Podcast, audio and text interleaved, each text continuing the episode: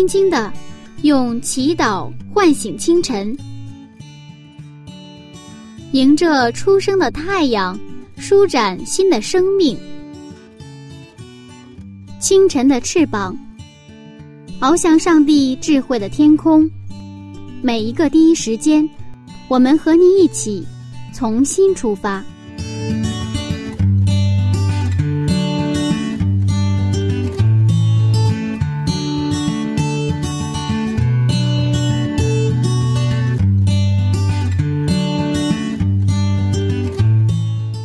亲爱的听众朋友，早上平安！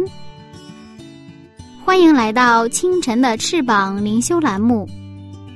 柚子非常高兴能在这里和您相聚，一起来分享《创世纪》。现在的社会上有一门学问叫做成功学，不知道您有没有听说过？可见成功是每个人所追求的。如果能够衣锦还乡，那可真是光宗耀祖啊！不过，有了房子、车子、票子，我们的人生就成功了吗？今天我们还是一起回到《创世纪》，去看看什么才是真正的成功。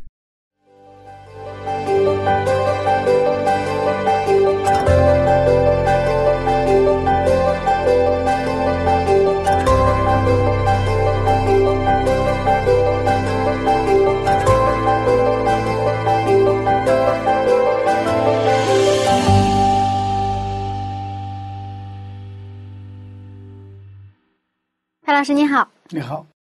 上一讲当中啊，这个该隐离家出走了，嗯、我们可以说他是出去一个人闯世界了。嗯。那今天的内容里，我们看见他还真的闯出了一番事业。嗯，是的。嗯，其实我们成功啊，是我们每个人都希望一个获得的一个东西。无论你做什么哈，要做厨师，你想作为厨师，你想成功。你要是做教师的话，也是想作为教师成功。嗯，我们三百六十行，行行出状元。那我们一般把成功当做是做状元这一块是吧？那么现在的话，就是我们看到这个该隐呢，他到了罗德之之地，他就是流浪彷徨。嗯。啊，不过这个该隐，嗯，他那种精神就始终是不减，就是说，在当时他种地的时候。他把这种地出的这个出产做成最好的素祭来去献祭，来去炫耀他的那种，无论是他的那种诚意也好，他的那种农业技术也好，哈，反正他炫耀嘛。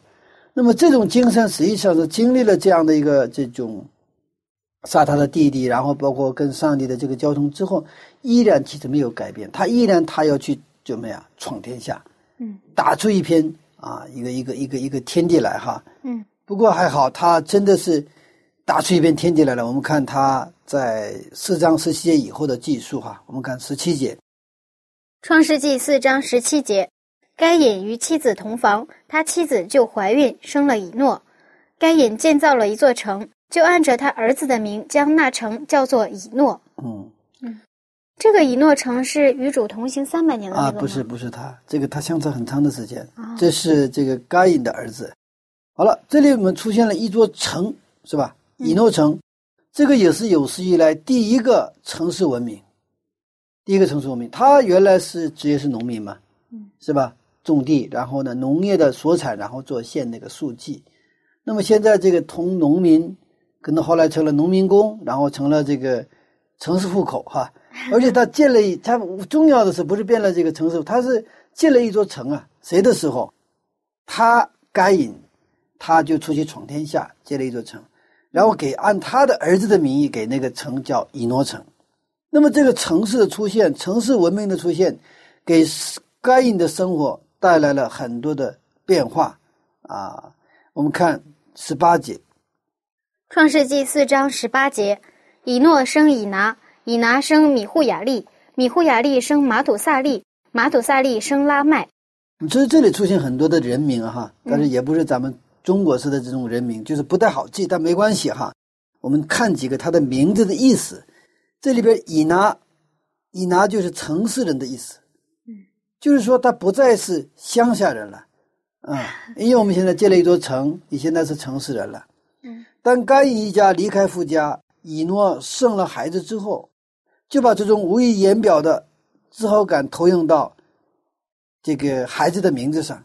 孩子，你是城市人，你不再是乡下人。他们以城市人为荣，以农村人为耻。我们都知道，该隐原来的职业就是农民，如今他离开了，脱离了亚当夏娃这个家庭，对吗？嗯，觉得做一个男子汉到一个新的地方开辟，建造了一座城市，而且总算熬出来了。这种思想呢，潜移默化转化到了他儿子的以诺，所以以诺，以诺给他儿子起名的时候叫城市人，就是说，你看，呃，该隐建成。然后给他儿子以诺起以诺城，以诺生儿子叫以拿，那么以拿的名字是城市人，嗯，啊，城市人。那么该隐建造这个城池啊，有一个很重要的问题，他是要建造城市为了什么呢？他就是为了保护自己，保护自己。我们知道之前他杀了人之后呢，他其实最担心的一个事情是什么？是他别人杀他。嗯，对不对啊？嗯，他自己杀了之后，就别人杀他。嗯，我们一般的经营企业的时候，嗯，经营企业的时候，我大概做了十二年的啊这种企业哈。那么这个过程当中，我有一个原则，就什么原则呢？我在做对待财务问题的时候，因为我们的财务人员面前，财务人员，我是绝不搞一些啊怎么说呢？呃，就是不合法的事情。为什么？如果我做了不合法的事情，我等于纵容谁呀？纵容财务，你也去做违法的事情。因为在做公司的时候，那个现金啊，这所有的这个这个这个银行账号密码都是出纳拿着，财务拿着账本，就会计拿着账本，是这样的一个结果。不是说做老板的去拿着这个钱，当然可能做很小的。小门市啊，就小的时候，那可能老板拿着钱，但是一般正规的企业是老板是不拿钱，他只签字，钱就出去，他就不不蒙这个钱。但是这个密码存着都知道，那从那拿钱跑怎么办？实际也也发生这种事情啊。所以我光我知道的一个一个企业当中，他有个老板，他的那个员工就拿了十万块钱跑了，跑了也是抓不着他，啊，你怎么做他会怎么去效仿啊？假如说，老板心里他会经常做非法的事情，在财务问题非法的话，你能不能相信这个出纳和会计？相信不了。一般这个是很难信，一般这个很就是，除非真正大企业之外啊，一般企业都是什么用他妻子啊、小姨子啊、亲属来做什么管财务的，他不会说让外人去管财务的。嗯，所以实际上外人去管财务是需要信心的。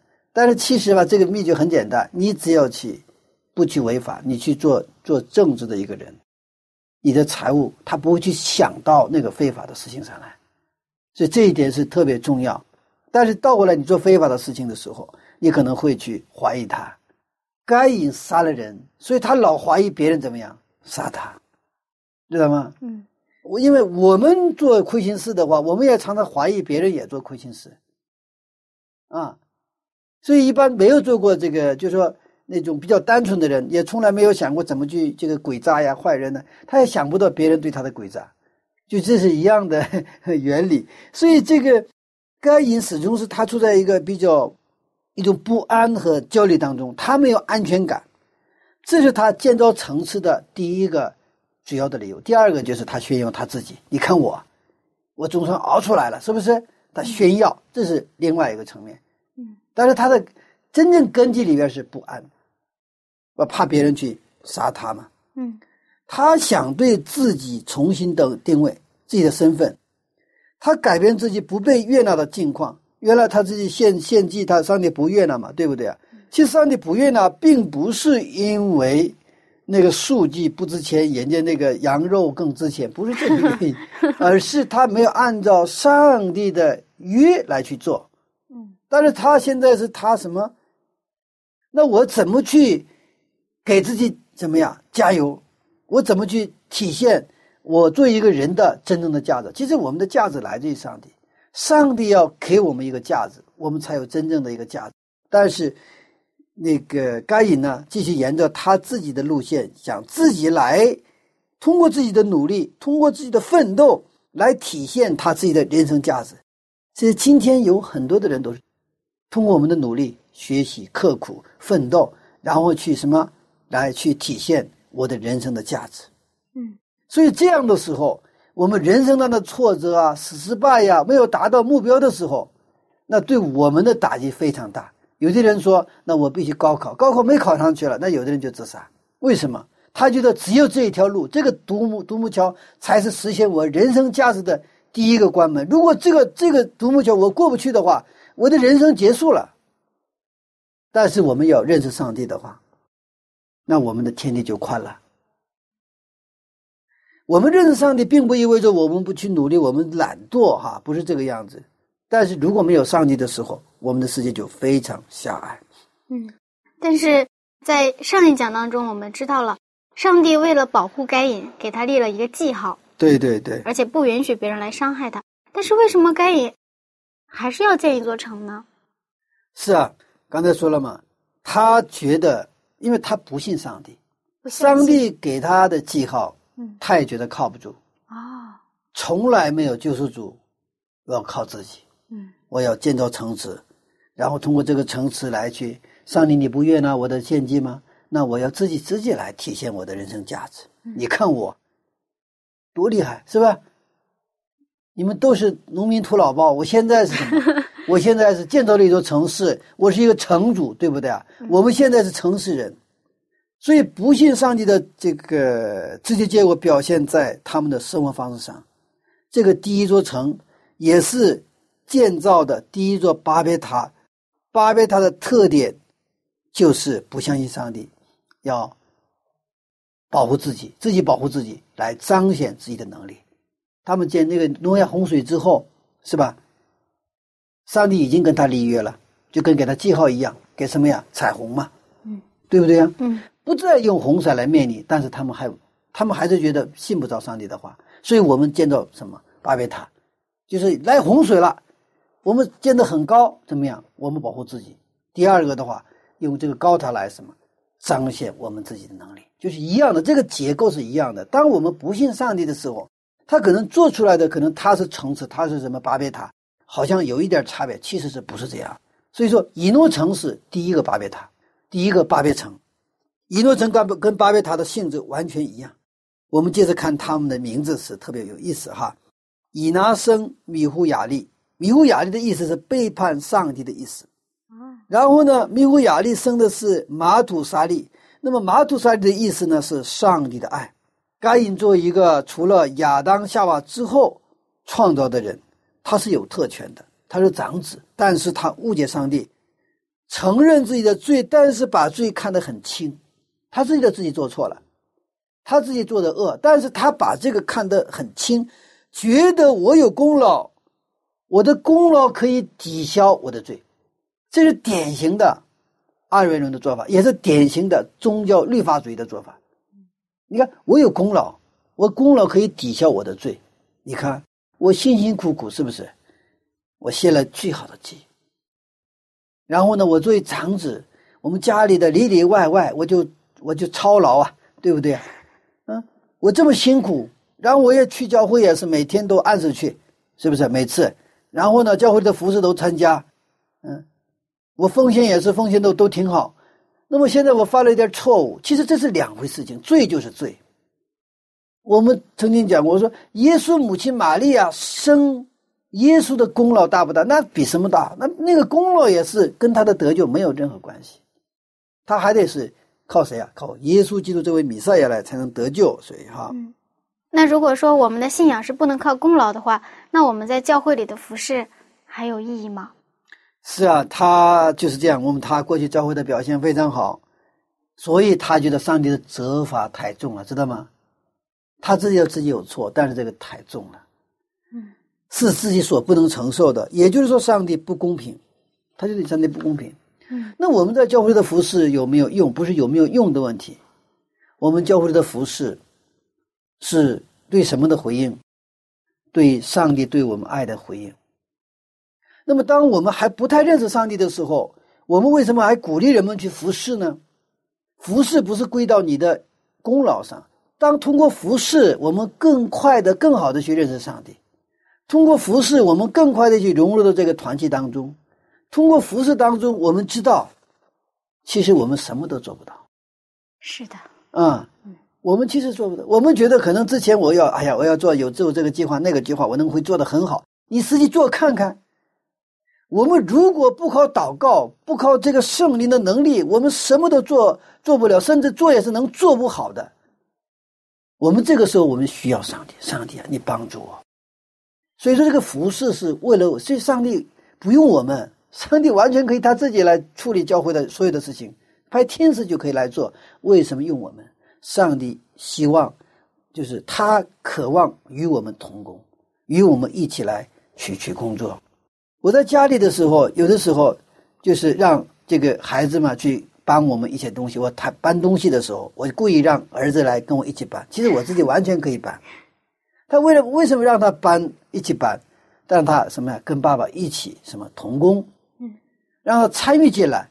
然后呢，我最后称赞啊，这都是你做。的。如果你今天不帮我的话，这个呃，我我这个爸爸就很很累的哈。儿子，哎呀，真的谢谢你啊！儿子也也很得意啊，很开心，哎，很开心呐，那有成就感。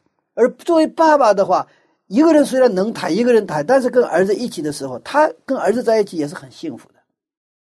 上帝愿意享受跟我们的同工，也愿意让我们享受跟上帝的同工，这就是上帝让我们去服侍的理由，并不是说没有我不行。所以有的时候我们按这个该隐的思路走的话，好像这个教会我有做了这么多的功劳，人们不认可我，那就抱怨了，对吧？嗯，那那白辛苦了。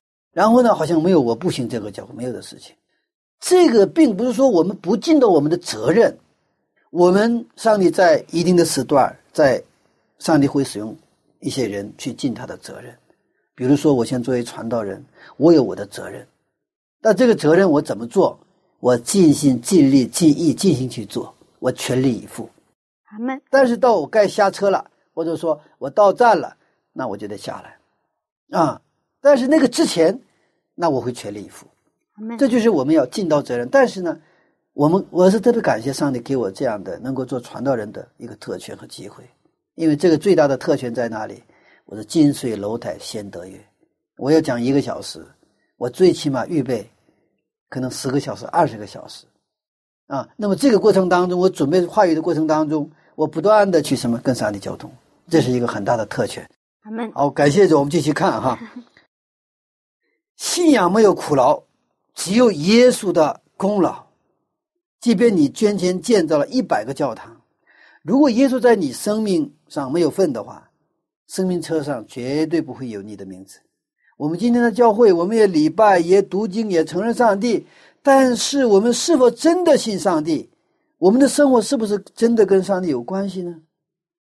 那么，城市文化带来的直接结果之一，就是婚姻制度的破坏。我们继续看第十九节。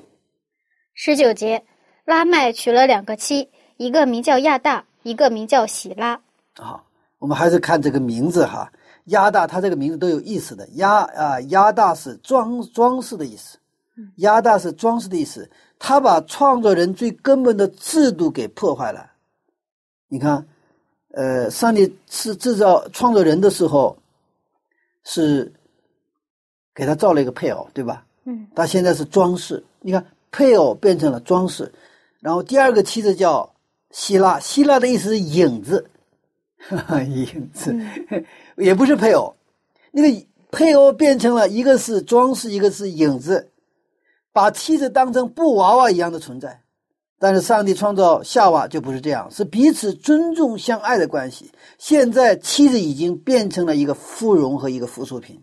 一个点缀或者一个他的装饰品，他的人的尊严，他作为一个人的那种，呃，那种爱和被爱的这个关系，在这个家庭当中有没有？没有，没有了。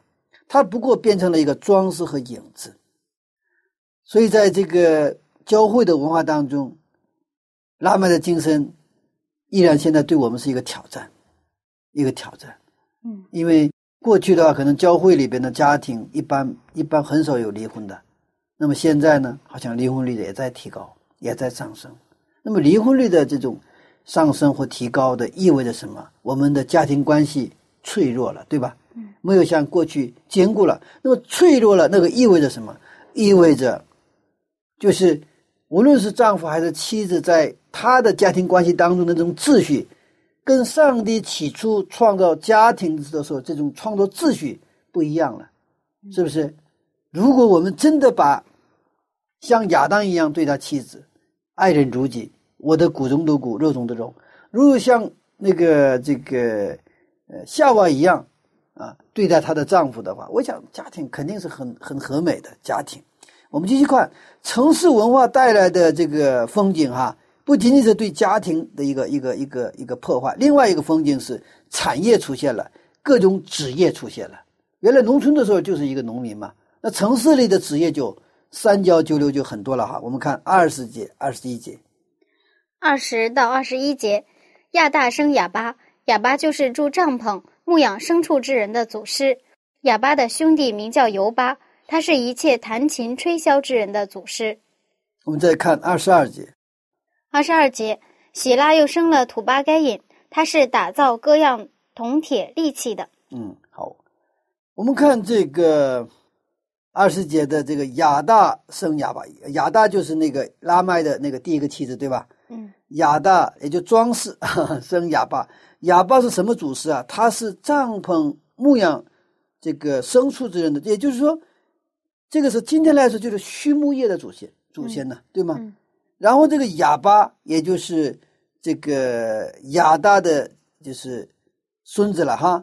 哑巴的兄弟，呃，名叫尤呃尤巴，他是一切弹箫吹箫之人的祖师。用今天的话说是音乐娱乐业的祖先。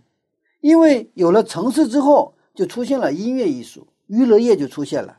那么我们再看这个喜拉生的是土巴该隐，就是拉麦的第二个妻子，对吧？嗯喜拉影子哈，他生了土巴该隐，这名字也很有意思，土巴该隐，他是打造各种铜铁利器的，用今天的话说就是军工产业了。哦，其实，在以色列民族的铁器文化是在大卫的时候才开始出现。大卫跟歌利亚打仗的时候，大卫手里拿的是没有那种金属武器的，他是拿的什么小石子儿，是不是？嗯。当时整个以色列军队没有几个真正的那个铁器，菲利斯已经有了。这是城市出现之后，很多的产业，很多的职业，啊，包括畜牧业、娱乐业，还有军工业、军工产业，对吧？我们再看土巴该因的妹子叫拿妈，那么拿妈的意思就是美丽的意思，所以当时他们追求是美丽、艺术、财富。从农业文明到工业文明，从农村文化到城市文化，城市文明产业的发生，结婚制度的损坏，那么这个跟我们今天的城市文明很相似，好像是一个模子给出来的。太阳底下无心事，历史一直在重复。那么今天我们城市当中，其实最大的挑战是什么？城市越发达，城市率越高的时候，我们的离婚率什么越高？嗯业文化发达，离婚率提高，现在疾病呢也越来越多，对吗？嗯啊，当然过去的那种传染病现在就很少见了，但是那么现在的这种生活方式病，对吧？那种三高啊、糖尿啊这些生活方式病，现在医院也是治不了的，它只能是给你去去去维持而已。生活方式病就是典型的城市文化病，它是城市文明所带来的一种疾病啊。那么这些其实回到上帝的话语那里，其实很简单。我们现在知道这种新起点的啊啊，就实际上新起点就是新的生活方式。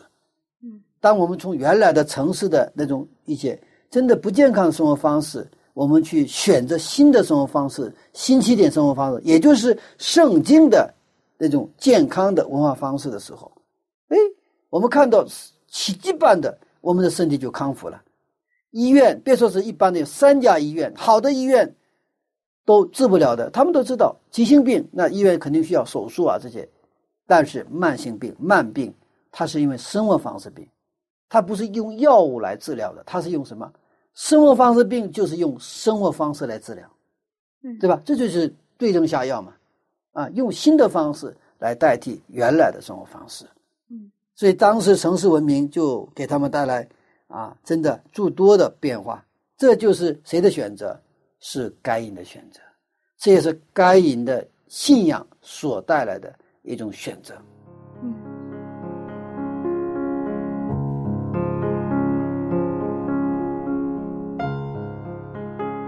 隐闯出了一番事业，他建造了一座城来保护自己。上帝明明已经应许要保护他，可是他不相信上帝，而且他的子孙后代都受到了不幸的影响。亲爱的听众朋友。您是否也为自己建立了一座城堡，来保护自己呢？其实，把自己交在上帝的手上，比任何人都安全，不是吗？来听一首歌吧。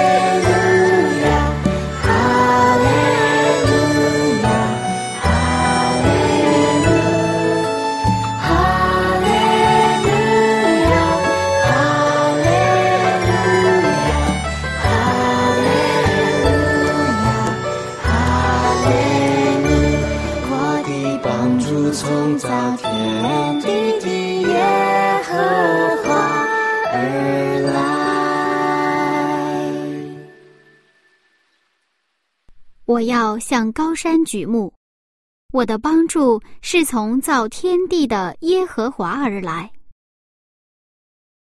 亲爱的听众朋友，愿我们都能回到上帝那里。下面我们接着分享。但是，嗯、这些城市文明，却又让我们享受在其中。嗯，社会的进步其实也给我们提供了很多的便利和和一些很便捷的东西。那我们怎样才能在这样的一个城市文明当中寻找到一种平衡呢？是啊，呃，城市文明的的确给我们带来很多的便捷嗯，啊。咱们别的不说哈，我们能洗热水澡，是是？吧？嗯，然后洗衣服、做饭、交通，是吧？嗯，还有书店，好多好多哈。我们城市城市文明给我们带来很多好的这些好的层面的啊这种福利哈。嗯其实现在我讲城市文明的时候，不是对城市文明全盘否定，而是城市文明所带来的那种那种倾向性，倾向性，而且我们这种城市文明和城市文化，它没有一个能够去给它平衡的一个一个机制。你看看啊，我们身体也是一样，那个酸碱要平衡的。再好的东西吃的多，你没有一个平衡的机制的话，那都是毒药，都是毒药。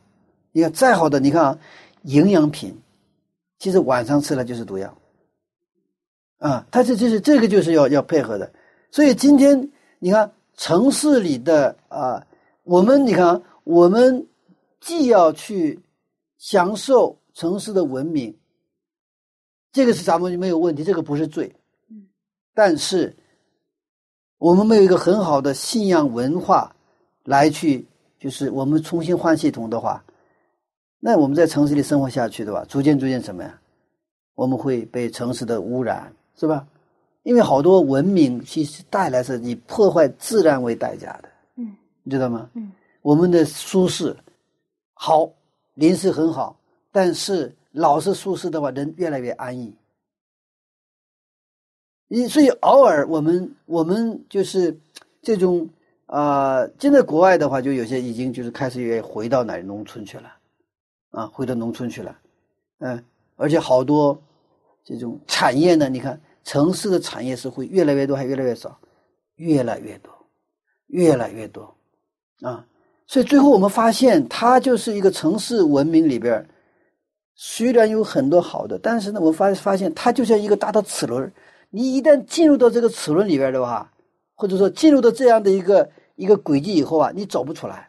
嗯，就像是那个以前农村那个用那个毛驴子，呃，去那个去那个叫什么呀？那个拉磨，拉磨一样。嗯一旦进入那里以后，你就转转转转，你走不出来。嗯现在其实我们的面前的这种城市文明，已经为我们展开了这样的一个机制。你一旦比如说从哪儿开始，从幼儿园开始，你们想一想哈，幼儿园开始以后，小学、中学、大学、上班，对吧？嗯，这个这个圈子知道吧？这上班，然后结婚，然后买房子，是吧？然后把儿女儿女啊、送上呃儿女给儿儿女就是啊这个这个娶媳妇啊这个呃这个给她嫁出去好了，然后就再转到哪里去了火葬场了，就是这样的嘛，就是基本跑不出来，嗯，知道吗？是这样。一旦你上了这条路了，你基本走不出来。嗯，而这个循环当中，我们有幸在某一个转到某一个地方的时候，有人向你传福音，知道吧？如果那个时候我们接受了，那我们才能走出这一个一个圈子，一个怪圈，知道吗？所以说，现在就是我说的这个城市文明的概念，不仅仅是文明里边哪个部分的，整体来说，其实啊、没有上帝的城市，肯定是不是蒙福的啊。我们还是回到圣经哈。那么拥有这种文明之后，我们看看拉麦他会变成一个什么样子，就是是吧？我们看二十三节，二十三节，拉麦对他两个妻子说：“亚大、喜拉，听我的声音。拉麦的妻子细听我的话语。壮年人伤我，我把他杀了；少年人损我，我把他害了。若杀该隐，遭报七倍；杀拉麦，必遭报七十七倍。”我们品一下这个拉麦说话的时候这个语气。拉麦对两个妻子说：“亚达希拉，听我的声音；拉麦的妻子，细听我的话语。”嗯嗯，我刚刚昨天在看到一个一个新闻图片，有一个小伙子举行婚礼，跟两个妻子一起结婚，两个妻子，两个妻子。哇然后呢，那个新闻说警方介入调查，啊，是真真的是结婚还是作秀？但是据民政局的那个问卷调，但是他跟任何一个人没有还没有真正式的婚姻登记。如果跟两个人结婚，肯定是按重婚罪嘛，是吧？嗯但是那个神那个神态，就那个图片里那个神态是，真是非常的，怎么说呢？不是羞愧，而是非常的自豪。你看现在这个拉麦吧，这个那个语气就非常的足啊。拉麦现在的家庭是非常的兴旺，是吧？他说话非常有底气。你看，庄年人伤我，我把他杀了；呃，少年人怂我，把我把他害了。若杀该隐，遭报七倍；若杀拉麦，必遭报七十七倍。你看，他们其实都有一个被害意识，知道吗？保护意识。他们老觉得别人怎么要害他们，是不是？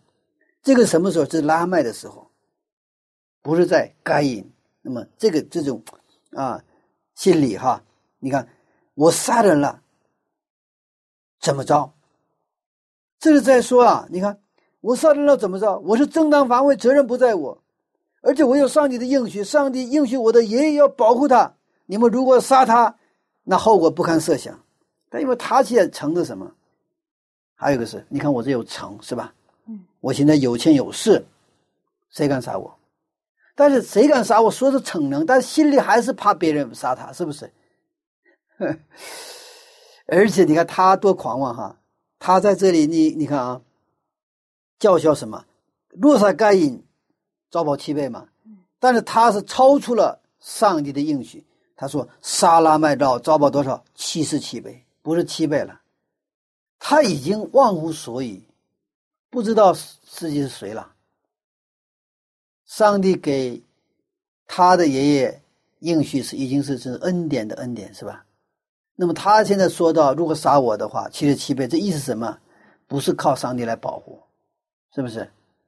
我有能力报仇，我有能力保护自己，谁敢杀我？对不对啊？但是心里还是有什么担心别人杀你。嗯，我们一般看一些一些这个保镖嘛，有些人这个赚了很多钱之后，他有保镖，他有钱雇佣保镖来保护他，对不对啊？嗯，那可能我们一般的平民老百姓，他没有钱去雇佣，因为自己拿工资，自己生活就已经就行了哈。而且是，我有钱了，我们一般也不会去雇佣保镖，是不是？但是可能他们需要雇佣保镖。呵呵，我们想一想，我们是不用保镖，他是需要保镖，哪个好？不用保镖，不用保镖好，是不是？这才是我们正常的生活。因为你有保镖，意味着什么？可能有敌人来想伤你，对不对呀？他等于用保镖来给他建立一个移动的城墙嘛，是不是？但是有时候说，那个如果保镖变成杀手怎么办？对吧？嗯，所以说你看，他是一层一层的监督机制，对保镖也有一个监控机制的。那些那些老板是，那说不定哪个这个保镖被人收买的话，对不对？我给他一个月一万，那有人愿意拿五万，然后把他的头给我拿来，有人愿意干呢，是不是？所以说。现在拉麦的已经是达到一个什么程度啊？他现在不信上帝，他利用上帝，他更相信自己的权势、自己的财富，还有那些功成名就的儿子们。他相信他这个以诺城，相信他们正在做的那么多的功劳，他们那么多的产业。他已经跟他的信仰已经拉开了遥远的距离。所以说，它的结果是什么呢？我们看圣经哈。创世纪五章啊四节，我们跟那个四章和五章呢，就是现在我们读到的这个这个经文，实际上是在这个写的是该隐的族谱，知道吗？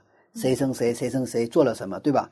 那么他这个是这个是很有一些特点的哈。我们跟五章做比较的话，就能看出来。创世纪五章四节，创世纪五章四节，亚当生赛特之后，又在世八百年，并且生儿养女。我们继续看《创世纪》五章三节。创世纪五章三节，亚当活到一百三十岁，生了一个儿子，形象样式和自己相似，就给他起名叫赛特。实际上，该隐和赛特之间差不多有一百三十年的时间的间隔。亚当生了赛特之后，又生儿养女，所以该隐的妻子可能是他的妹妹，也可能是他的子女。因为这个时候呢，也允许允许什么进行婚姻。啊，到了立位记的时候就不允许进行婚姻了。嗯，我们看立位记十八章六节。立位记十八章六节，你们都不可露骨肉之亲的下体，亲近他们。我是耶和华。在这里，我们从该隐写该隐族谱的第四章的后半段，和写这个塞特，也就是亚伯死了之后又生了一个塞特嘛，塞特后裔五章全是他的族谱哈，也就四章和五章，它有一个两个族谱的对比。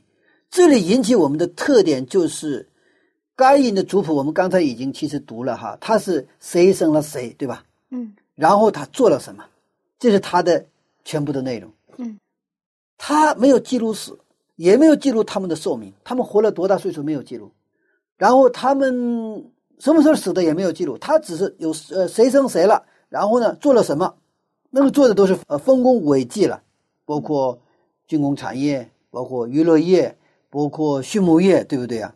还有建立城池的建筑业，那那不得了了。不过在并行的。形成对照的第五章赛特后代的这个族谱，却记录着什么？刚才我们读到了，谁生谁，然后死了，对吧？嗯。然后呢，活了多大岁数？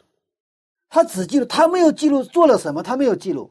如果说做了什么，他只记录就生养众多的这个事情，生孩子。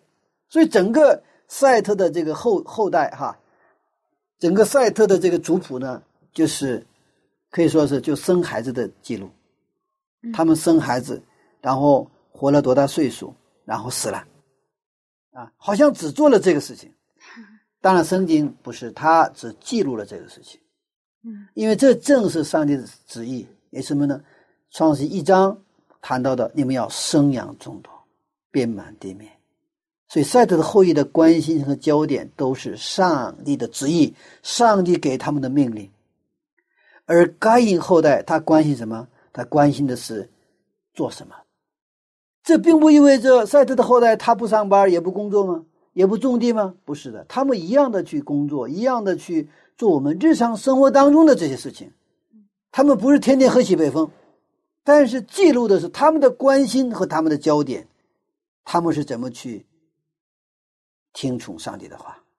虽然该隐的后代建立了文明，建立了产业。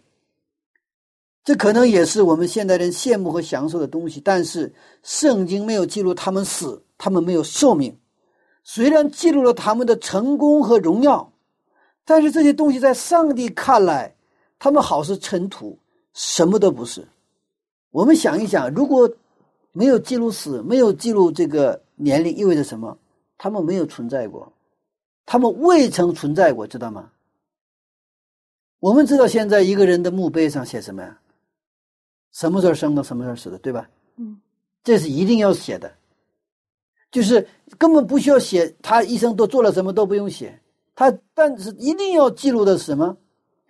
什么时候生，什么时候死？还有这个一般墓碑都是立的什么？他的子女是吧？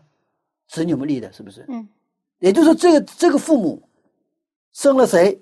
他是从哪儿生，在哪儿死？什么时间是哪儿死的？就是这些内容。这个跟。五这个创世纪的五章差不多，但是创世四章该隐后代的记，这个后代是这个记录是很独特的，没有记录死，也没有记录寿命。他们上帝的视角看来，他们未曾存在过。他虽然来到这个地上，也做了很多的，开创了很多的所谓的这个伟大的事业，但是在上帝看来，从永生的角度看来，他们没有存在过。没有存在过，我们呢？我们是否存在过？我们是否存在？所以在第五章亚当的后代的记录下面，没有该因的后代。亚当的这个，呃，你看五章三节是这样：亚当活到一百三十岁，生了一个儿子，形象貌似和自己相似，叫什么？给他起名赛特。这里边已经把该因的后代排除了，嗯是吧？嗯，该隐没有写到该因，这该因是该因，就是他生了谁？以诺，啊，是这么记录的。但是这边是亚当，又把他源头加到哪里去了？亚当去了，第一个亚当。所以亚当的族谱里边已经没有该隐的族谱，他们跟生命没有关系了。该隐受了上帝的这个咒诅之后，就脱离了父亲的家庭，他们眼中没有上帝，所以他们脱离了谁家？父家。所以创世纪五章十一节也谈到了亚当的后代什么记在下面，是吧？嗯。当我们的眼中没有上帝的时候，上帝的眼中也没有我们。嗯族谱里面没有该隐的后代，真的是一件很令人心酸的事情。是啊，但是我们怎么能保证等耶稣基督再来的时候，我的名字、我家人的名字记在生命册上呢？是啊，啊，这圣经的回答其实很简单：嗯信耶稣，你的名字肯定在生命册上，这是最简单了，是吧？嗯我们在高考的时候，高考名单、高考榜出来的时候，我们在急切的寻找那里有没有我的名字，是吗？嗯那高考不容易啊，那现在还好一点，那以前是真的不容易，那以前一百个人才能有一个人能考上，那这个时候，那个真的榜上有名是是很大的荣耀，知道吗？那是父母的荣耀，也是全村的荣耀，那个需要熬夜学习啊，努力啊，这样才能有你的名字。但是我们上帝的福音是不是不是你的努力？你信他就可以了。耶稣说：“我在十字架上为你流了血，你信我吗？我给你生命，你信我吗？”我说：“我信。”好了，这比考上北大、清华、哈佛大学还要厉害，知道吗？我们的名字就在哪里？生命册上，生命册上。该隐的五世孙拉麦在该隐率先所犯的杀人罪上，还加上了一个多起的罪，重婚罪，是吧？而且野狼之大，旁若无人。他虽然承认上帝，但他不过是拿上帝保护该隐的话来做自己安全的保障。他承认上帝，但不相信上帝。我们承认上帝和什么相信上帝是两回事情。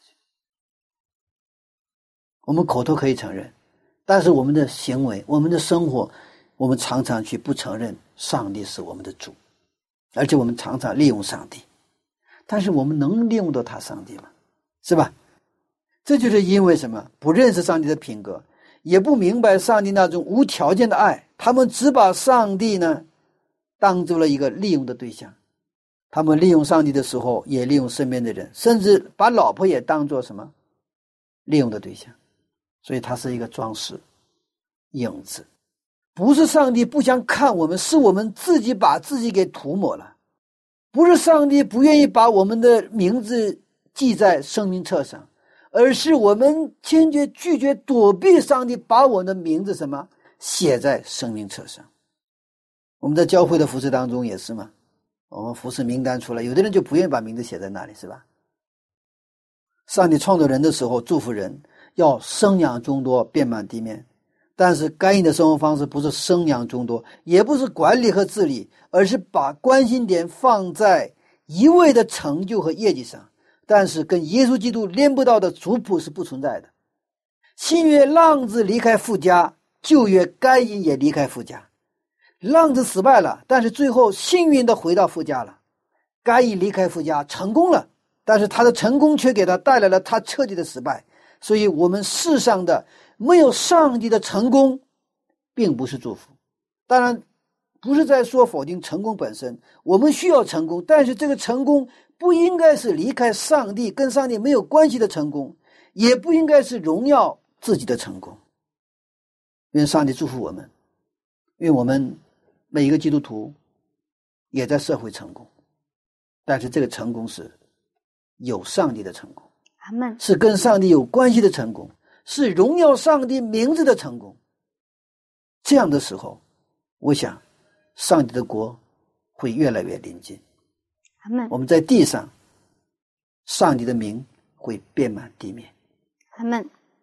先成为成功者，成功只不过是果子。先成为成功者的秘诀就是我们在耶稣基督里。阿门。愿我们今天都成为一个先求上帝的一个成功者。阿门。虽然该隐他真的闯出了自己的一番事业，但是在上帝那里他并没有活过。对，是的。嗯，真的太可惜了。他生过，但没有活过。还是要生活。是的，是的。好，谢谢牧师的分享。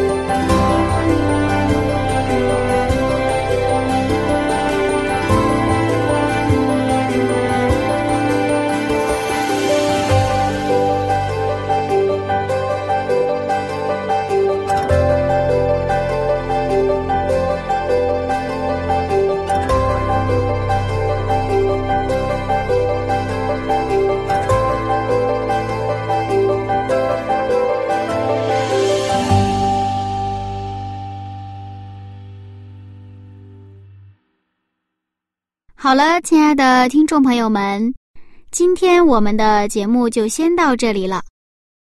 感谢您收听我的节目。如果您有什么感动，也欢迎您来信和我一起分享。我的书面信件地址是香港九龙中央邮政局信箱七零六九九号。香港九龙。中央邮政局信箱七零六九九号。在来信的时候，一定要标明是写给《清晨的翅膀》栏目组收才可以。柚子的电子信箱是柚子 at v o h c 点 c n，拼音名字柚子 at v o。H c 点 c n，好了，就到这里了。下一次分享我们再见了，拜拜。